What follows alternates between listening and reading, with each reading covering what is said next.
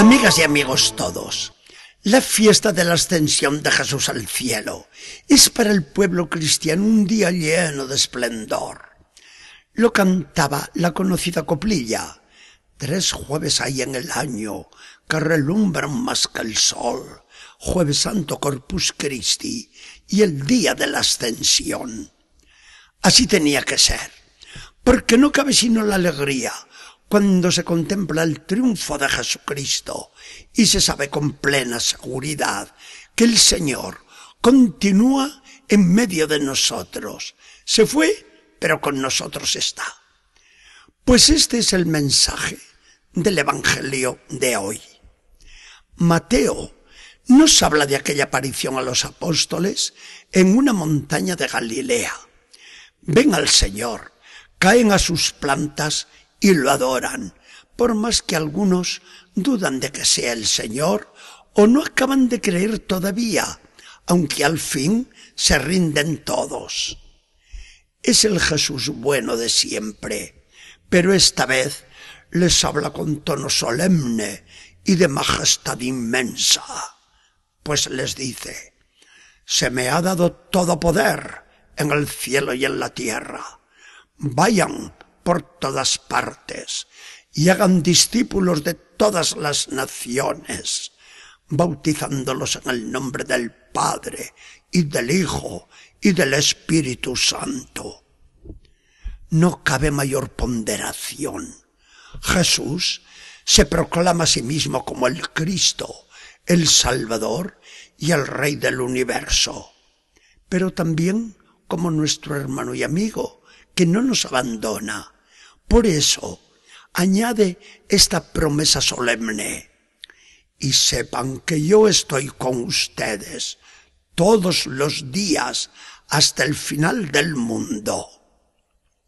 Mateo no habla de la ascensión de Jesús al cielo. Es Lucas quien nos la cuenta en el libro de los Hechos de los Apóstoles y resulta una lectura obligada en la misa de hoy. En el monte de los olivos, al este de Jerusalén, ante la mirada de los once, de María y de varios amigos, comienza a subir Jesús hacia las alturas, y cuando se pierde detrás de la nube, y todos siguen mirando embobados arriba, viene la promesa de Jesús, transmitida por los dos ángeles. Volverá. Volverá de la misma manera como lo han visto subir a los cielos. ¿Cómo no va a ser este un día todo lleno de luz, de gozo, de alegría grande, ante semejante triunfo del Señor y de tal seguridad de su presencia entre nosotros? Se subió al cielo a la vista de ellos. ¡Qué triunfo el de Jesús! Con ustedes me quedo hasta el fin del mundo. ¡Qué felicidad la nuestra! Volverá. ¡Qué esperanza la de la Iglesia! La cual repite siempre anhelante. Ven, Señor Jesús. No es extraño lo que nos dice Lucas rápidamente en su Evangelio. Y ellos se volvieron a la ciudad contentos, llenos de alegría indecible. Y esa alegría es la que experimentamos nosotros todavía hoy en la celebración de este misterio inefable. Al contemplar con los ojos de la fe la entrada de Jesús en la gloria, se acaba para siempre esa idea de que el reino de Jesús va a ser un reino material, un dominio sociopolítico del mundo. Todo lo contrario. Para entender el reino de Cristo, a partir de este momento, miramos al cielo y nada más.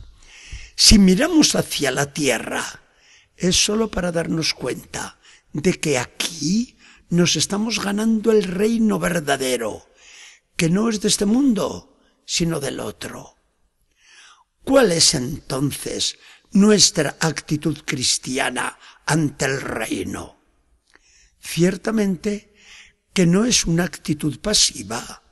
No se trata de no hacer nada, de dejar que las cosas pasen, sino todo lo contrario, de hacer que ocurra algo, de que el mundo cambie, de que nuestro mundo sea un mundo digno de Dios. Aquí tenemos que implantar el reino de Jesucristo, haciendo discípulos a todos los hombres. Que reine la fe en Jesucristo, que no se apague el fuego del amor a Jesucristo, que el mundo siga esperando siempre en Jesucristo. Esto es lo que hacemos directamente con nuestro papel de apóstoles y de evangelizadores, ganar almas para Jesucristo el Señor. Pero hacemos algo más. Aquí tenemos que implantar el reino de Jesucristo, trabajando por un mundo mejor, por un mundo nuevo, en el que reinen la paz entre los hombres, el amor a los hermanos, la justicia con los pobres, primeros evangelizados de Jesús, la acogida a los pecadores, la seguridad de los niños tan amados del Señor, el respeto y la liberación de la mujer, tal como la respetaba y quería Jesús.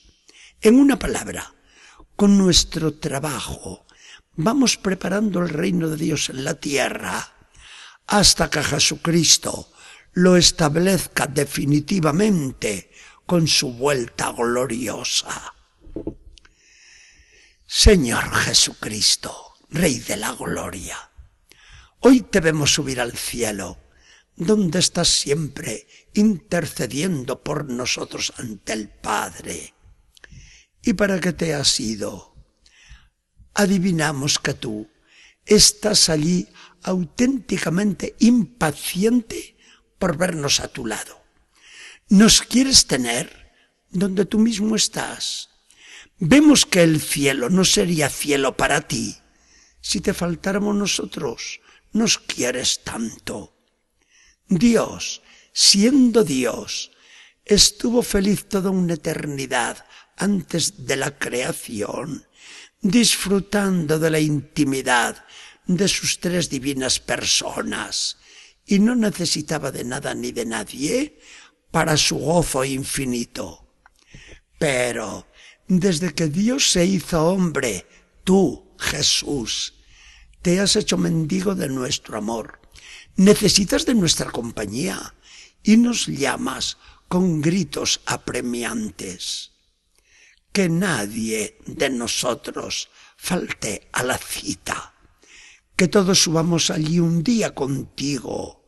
Amén, amén. Que el Señor nos bendiga y acompañe.